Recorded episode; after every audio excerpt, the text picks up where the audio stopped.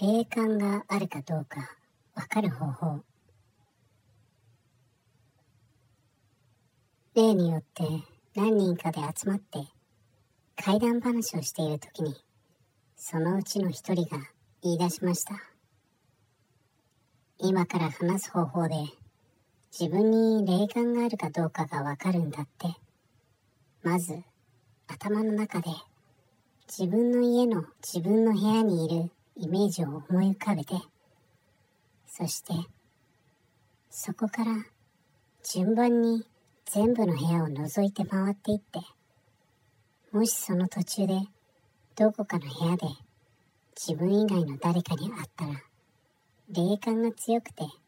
見える時には見えちゃうんだって。で、その時はその話を聞きながらみんな試してみたそうですが、誰も出会った人はいなかったそうです。ところが次の日、その中にいた一人がこう打ち明けてきました。実は私、あの話を試してた時に会っちゃったんだ。部屋に行ったら、見たこともない男がそこへ座り込んで